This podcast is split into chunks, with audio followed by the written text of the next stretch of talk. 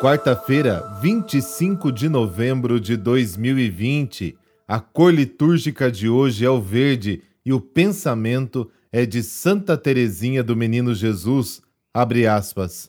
Só temos o curto instante da vida para dá-lo ao bom Deus. Fecha aspas.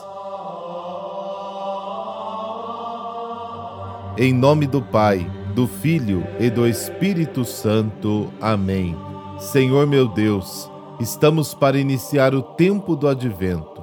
Que meu coração seja como terra sedenta, que espera receber com esperança o orvalho de tua presença. Que cada momento destes próximos dias sirva para que eu possa refletir sobre minha vida e o meu ser. Que o tempo do advento produza em mim frutos de conversão e alegria. Amém.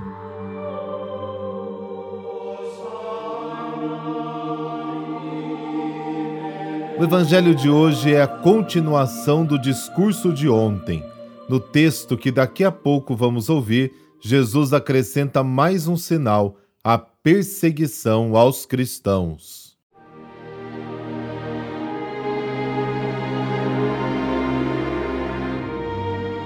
Lucas capítulo 21, versículos de 12 a 19. Naquele tempo disse Jesus aos seus discípulos: Antes que essas coisas aconteçam, sereis presos e perseguidos, sereis entregues às sinagogas e postos na prisão, sereis levados diante de reis e governadores por causa do meu nome. Esta será a ocasião em que testemunhareis a vossa fé.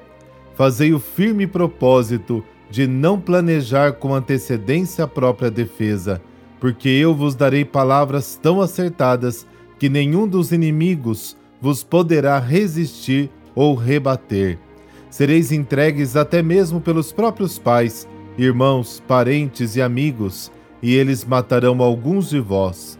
Todos vos odiarão por causa do meu nome, mas vós não perdereis um só fio de cabelo da vossa cabeça. É permanecendo firmes que ireis ganhar a vida. Palavra da salvação. Glória a vós, Senhor.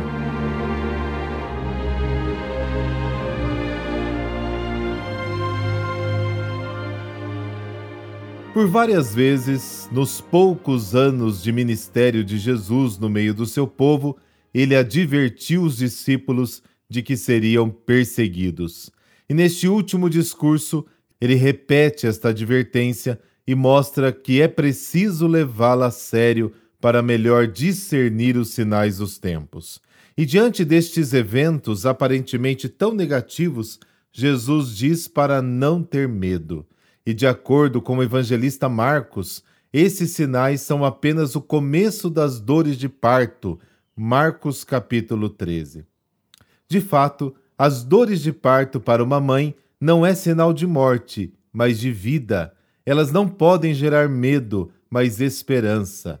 Desta forma, o texto de hoje traz paz para as comunidades perseguidas. Muitas vezes, para se permanecer fiel a Jesus, a perseguição é inevitável e não pode ser motivo de desânimo ou desespero, mas uma possibilidade oferecida por Deus para que as comunidades sejam testemunhas da boa nova dele. São afirmações que ajudam as pessoas a passar pelos momentos difíceis e de terrível perseguição. E ela não vem só de fora, produzidas pelo Império Romano, mas também de dentro da própria família. Alguns de casa aceitam a boa nova e outros não. Concluindo, se as comunidades não precisam se preocupar, se tudo está nas mãos de Deus, se tudo está no conhecimento dele, então tudo não passa de uma dor de parto, e, portanto, não há motivos para preocupações.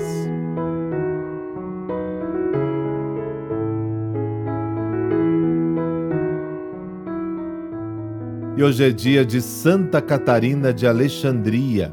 A vida e o martírio de Catarina de Alexandria estão de tal modo mesclados às tradições cristãs que ainda hoje fica difícil separar os acontecimentos reais do imaginário de seus devotos. Descrita como uma jovem de 18 anos, cristã, de rara beleza, era filha do rei Costos, de Alexandria, no Egito. Dizem que era uma mulher muito culta e modesta. Destacava-se pela inteligência entre as mulheres de sua época. A tragédia da vida de Catarina inicia-se quando o imperador pagão apaixona-se por ela. Tentou convencer a jovem a desposá-lo usando riquezas materiais e prestígio. Catarina não só recusou seu convite, mas também discursou contra os deuses pagãos. Nem mesmo os sábios da corte conseguiram argumentar com Catarina tamanha inteligência desta cristã. O imperador mandou torturá-la com açoites terríveis e finalmente mandou decapitá-la. O corpo da Marte, marcado com o sangue derramado por Cristo, recebeu gloriosa ressurreição do Senhor.